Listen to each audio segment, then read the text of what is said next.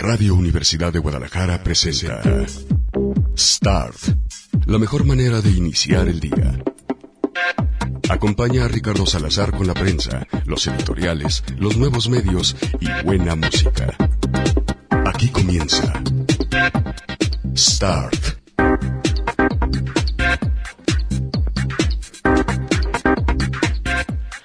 Hey, ¿qué tal? ¿Cómo les va? Muy buenos días. Bienvenidos a una nueva edición de Start, la revista de prensa de Radio Universidad de Guadalajara.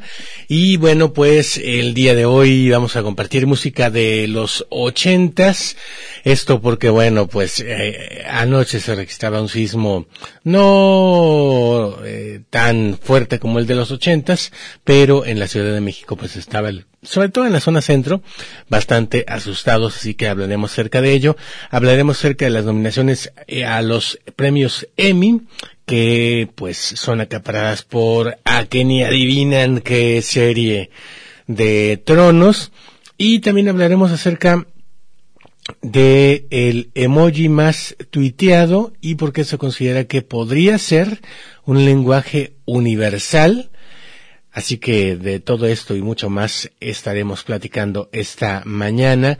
Además les contaba la semana pasada que ya Francia estaba aprobando un impuesto para las grandes compañías transnacionales de Internet y bueno, pues entre ellos estaba por supuesto Google y ahora hay un segundo país que más adelante les voy a contar de cuál se trata que está aprobando que Google sea regulado y que por lo tanto se le cobren impuestos. Y que de esto y más hablamos el día de hoy, esta mañana, aquí en Start.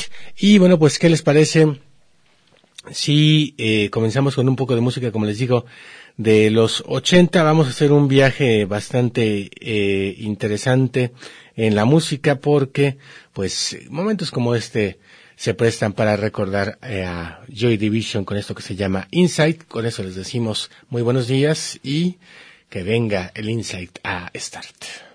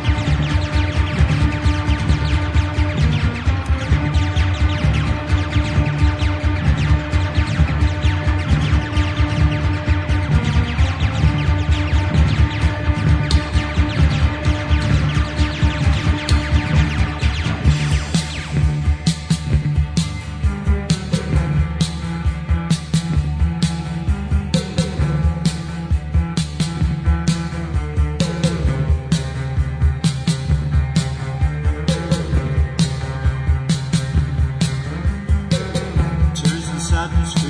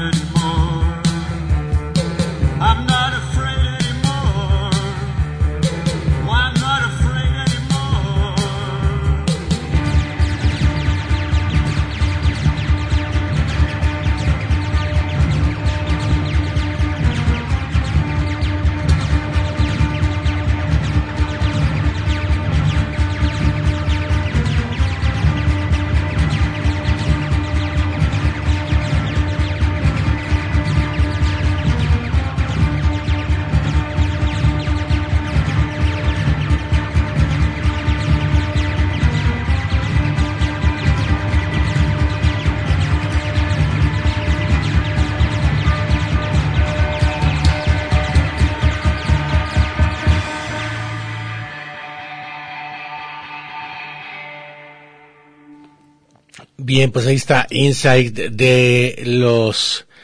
Eh, es que estoy viendo por aquí sus mensajes, perdón.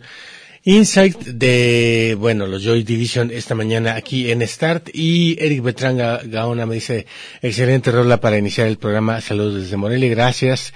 Eric Poncho Marrón dice que ya se está terminando de repartir el diario Mural y Juan Giles nos dice muy buen día. De hecho, del diario Mural destacamos que también, así como el financiero le daba una caída a López Obrador, en el caso de Mural, pues eh, hoy eh, está sucediendo algo parecido, aunque no tan pronunciada esa caída, sería apenas del 8%, pero si se cruza con eh, lo que sería el nivel de desconfianza de eh, López Obrador, bueno, pues eh, sí empieza, debería empezar, empezarle a preocupar a la cuarta transformación. El nivel de desconfianza ya alcanza el 30%, siendo que eh, había empezado su gobierno con el 20%. Así que ya son dos encuestas que le dan a raíz justamente de la salida de Carlos Ursúa un poquito de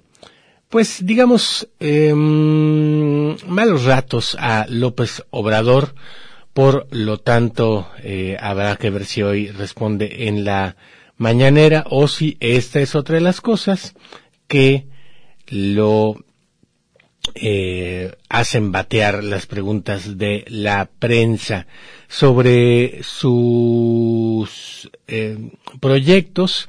Se considera que eh, únicamente el 7% mm, está en fracaso y la mayoría está avanzando y eh, en lo que sí ha fracasado muchísimo, de acuerdo con la gente, es en reducir la violencia. 58% considera que está completamente fracasado en eh, este rubro específico.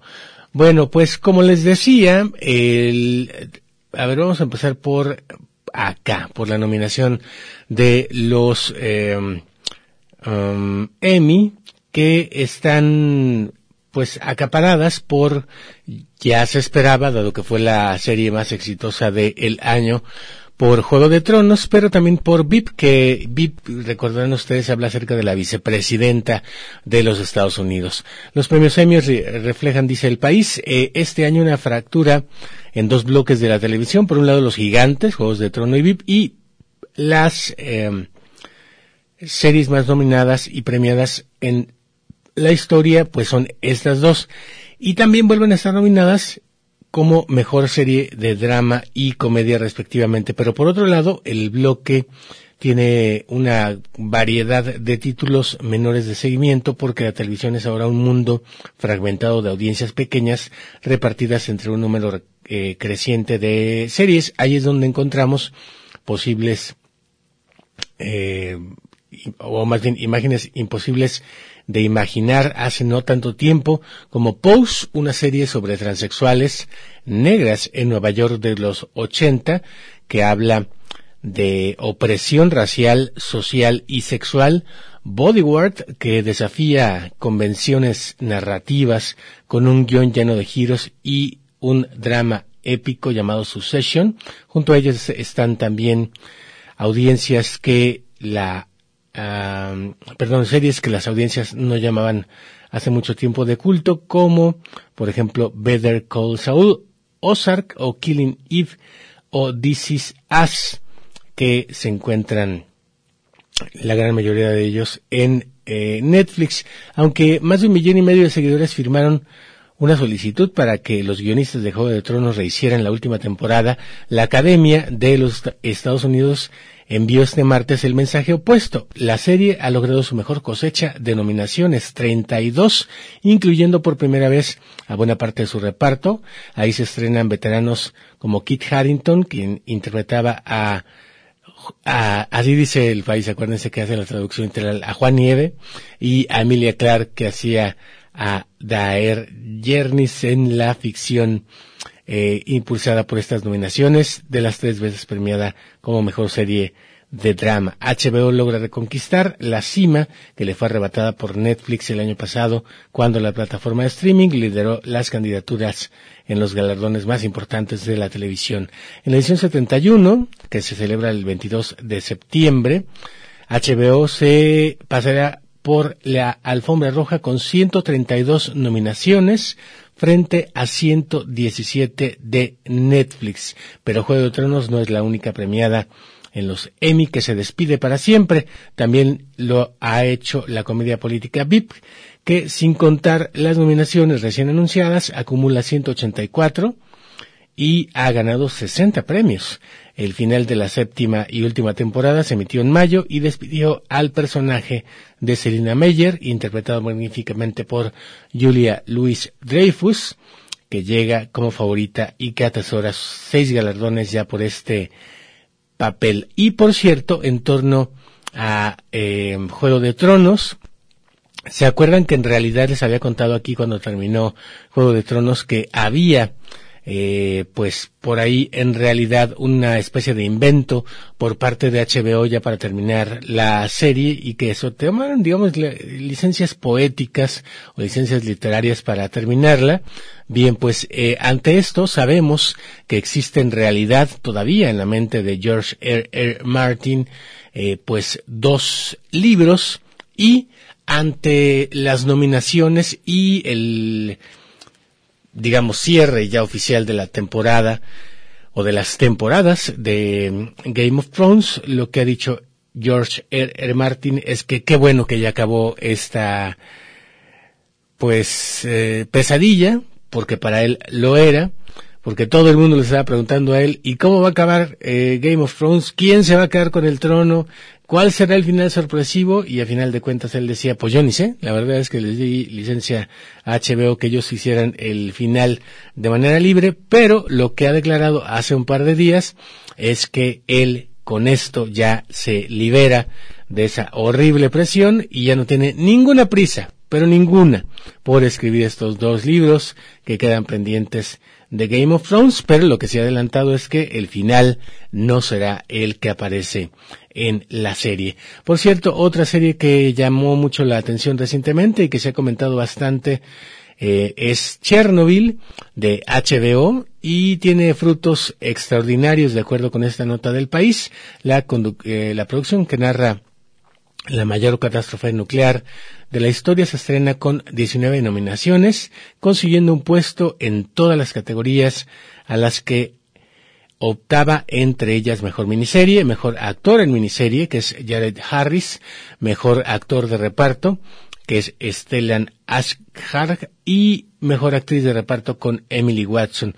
Competirá contra Así nos ven de Netflix, donde se narra la historia real de un juicio por violación en Central Park a finales de los 80, que culminó con el delito de portación de cara, un poco como sucedía en México, que si veías a un malandro, automáticamente ese malandro que estaba cerca era el que había cometido el eh, delito, o mejor dicho, el que tenía apariencia de malandro y o pobre, el delito de protección de cara. Bueno, pues esta serie de Así nos ven trata acerca de que fueron acusados cinco afroamericanos eh, de este crimen en Central Park a finales de los 80 y a final de cuentas resultó que no tenían nada que ver y que, bueno, pues la policía los detuvo justamente solo por eso, por ser negros.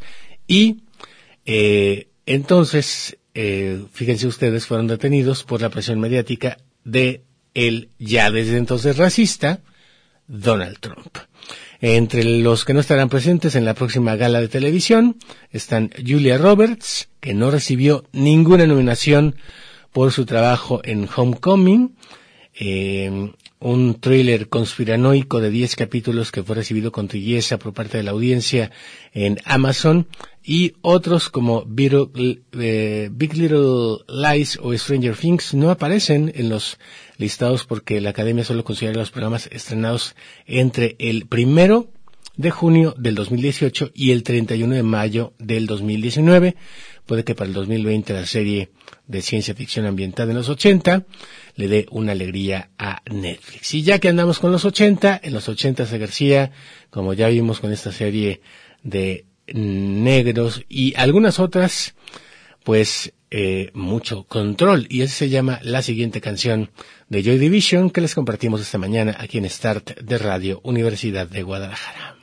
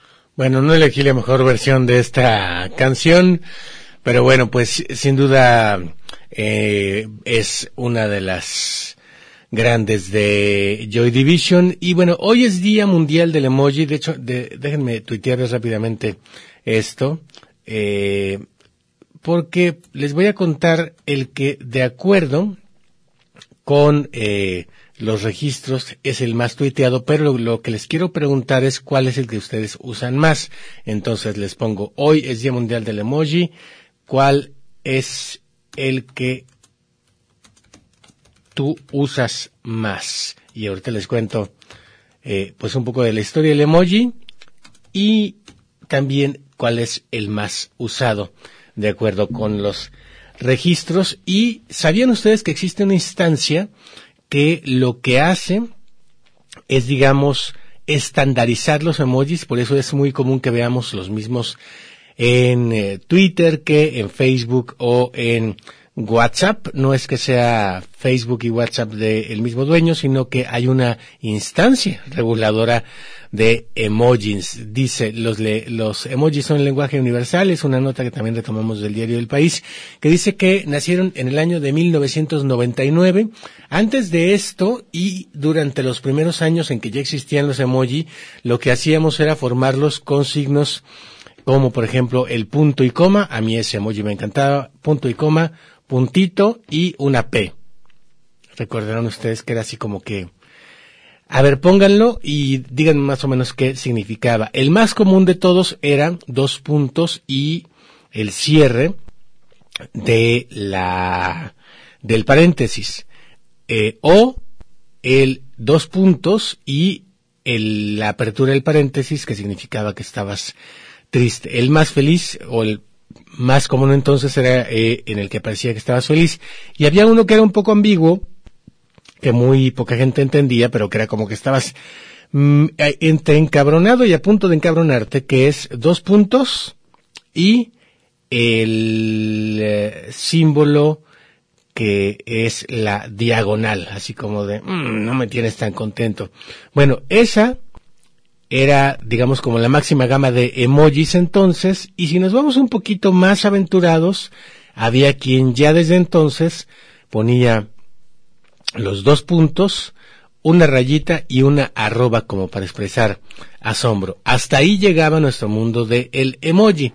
Bueno, hoy hay algo así como 3019 emojis divididos en 10 categorías y las que más tienen son gente y cuerpo humano con 1606, banderas con 628, eh, 268, perdón, objetos 233 y símbolos 217 de acuerdo con la Emojipedia, porque sí, también ya existe la enciclopedia de los emojis. En el 99, como les decía, Shigenat, no, Shigetaka, mm, es que estos nombrecitos, Shigetaka, sí, sí lo dije bien ahora, Shigetaka Kurita, diseñador de interfaces, creó 176 emojis para NTT Docomo, una empresa japonesa de comunicación móvil con el objetivo de agregar el comprobante emocional que les falta al texto. Se inspiraba ello en el manga, ya de una larga data en, eh, en Japón, una década después, con la proliferación de las redes sociales y más concretamente de WhatsApp, el emoji se convirtió en un lenguaje universal. Según Unicode, el consorcio que los regula y restringe, los emojis son pictografías que se representan de una forma colorida y caricaturizada y se utilizan en línea en el texto. Representan cosas como rostros, clima, comida y plantas o emociones, sentimientos y actividades. Y algunos ya les hemos dado otro tipo de significados, como por ejemplo a la berenjena, como por ejemplo a el durazno, ¿no? Que evidentemente no es que la Emojipedia o Unicode que los ha creado esté tan eh, a gusto con que los usemos así, o los huevitos estrellados, ¿no? Porque si estuvieran tan contentos, pues nos pondrían tal cual huevos, así peludos, o este pizarrines, ¿no? Que podamos utilizar. Bueno, el 17 de julio se celebra el Día Internacional del Emoji, y esto es porque en el emoji del calendario aparece marcado este día. Si ustedes no se habían fijado, eh, busquen en este momento el eh, emoji del calendario y verán que es 17 de julio. Según Unicode, actualmente existen, como les digo, 3019 que están divididos en 10 categorías y hay herramientas como Emoji Tracker que analizan la cantidad de emojis que se publican, en este caso en Twitter y entre otras redes sociales. En el momento en que se escribió este artículo, la cara de la risa con lágrimas, llamado oficialmente Face with Tears of Joy, o sea, la cara en la que está sonriendo pero está al mismo tiempo soltando lágrimas, esa es la más usada o es el emoji más usado y se ha tuiteado un total de, híjole, mis matemáticas no me dan para tanto, pero serían como 2.485 millones de veces. En la popularidad de estos caracteres, los emojis tienen enciclopedia propia, la Emojipedia y protagonizan un largometraje que por cierto dicen que no está nada bueno, se estrenó las, el, el, año pasado, ¿no? Este, la película de los emojis que es como de... En 2015 el diccionario de Oxford eligió el emoticono sonriente como la palabra del año, pero algo que puede parecer inocente, como estos pictogramas tienen un trasfondo y por ello se ha convertido en objeto ya de diversos estudios. La Universidad de Minnesota ha descubierto tras la realización de encuestas que pese a la fama de los emojis, muchos de ellos no se interpretan correctamente, ya que hay personas que los identifican de manera distinta. De hecho, según este análisis, solo el 4.5 de iconos realizados se interpreta de una manera consistente y, digamos, de la misma manera por todas las personas. Sin embargo, el propio creador de los mismos, Curita, cree que no es eh, eh, problema porque hay la posibilidad de hacer uso libre. No creo que exista un uso correcto o incorrecto de el emoji. También hay libros que hablan sobre este fenómeno como no, eh, el que se llama el código emoji del lingüista británico Vivian Evans, que se pregunta en su obra si estos emojicons son equiparables al lenguaje y en términos de comunicación no verbal es algo que es tan antiguo como la propia comunicación. Escribe porque eh, efectivamente antes nos comunicábamos con dibujitos. La psicóloga Carolina Álvarez, miembro del Top Doctors, eh, explica que el uso excesivo de emojis puede impedirnos establecer vínculos más profundos y sólidos, tratando de forma superficial algo tan importante como los sentimientos afectivos que merecerían un mayor tiempo de reflexión y mayores palabras o incluso una conversación. Álvarez también cree que los emojis pueden ser usados para decir algo en un momento determinado y depende del momento un icono de un corazón en vez de un te quiero puede ser visto como un mensaje para salir del paso sin comprometerse e implicarse tanto. Así que ahí está Día Mundial de el Emoji y estos son los más usados y eh, pues eh, la historia o parte de la historia de el emoji. Bueno, vamos a escuchar más música. Espero que esta versión sí le haya escogido más mucho mejor es eh, la canción que es icono de estos Joy Division, que es Age of Consent, o lo que es lo mismo, edad de consentimiento, que ya para entonces en los 80 variaba entre 16 y 24 años, dependiendo para qué, desde para conducir, en Estados Unidos a los 16 ya se puede tener un carnet de conducir, pero hasta los 24 puedes comprar, por ejemplo, alcohol. Entonces, hablaba de eso esta canción, pero también, si ustedes revisan en el mundo, la edad de consentimiento para estas y otras cosas es completamente distinta, por eso vale la pena la reflexión y el viaje a los ochentas.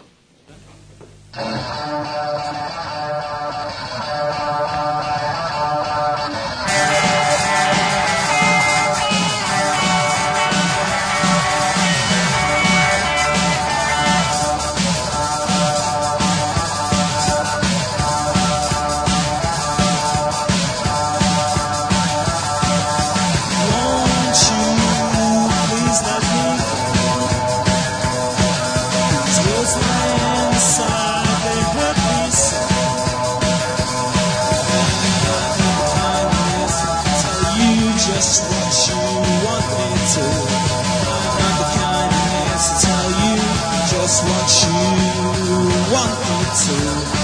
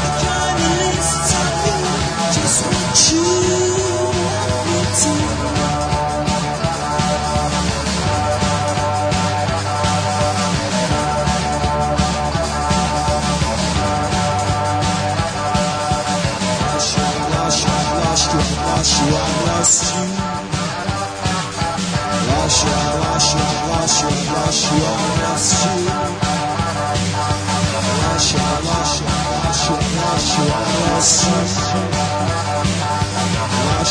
Russia, Russia, Russia.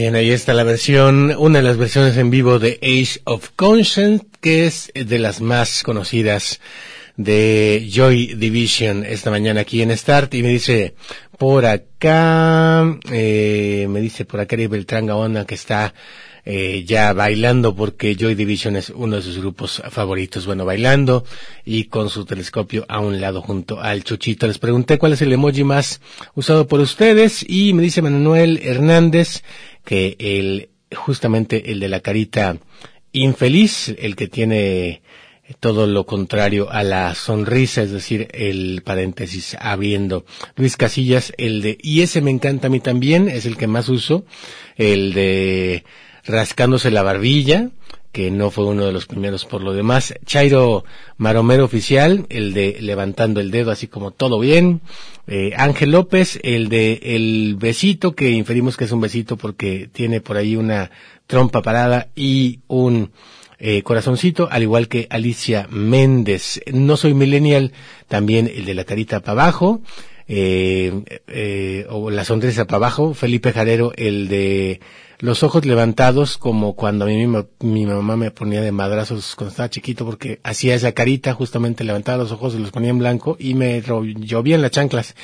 Manu Manu también el de la manita eh, con el dedo levantado, pero con el dedo más oscuro, que acuérdense ahora ya se puede eh, este personalizar un poco por tu color de piel, porque había quien decía que los emojis eran racistas, aunque todos eran amarillos, y no es que hubiera gente amarilla, en todo caso los Simpsons se podía quejar, pero bueno, ahora puedes elegir entre tu color de piel si eres blanco eh, o si eres de un color más morenazo de mi alma. Ana Ledesma me pone no el más usado, sino sus cinco más usados, entre ellos el del changuito callándose la boca, que se pusieron de moda, ¿no? Los changuitos hace no mucho tiempo, el de cerrar el ojo, el otro no lo alcanzo a ver tú.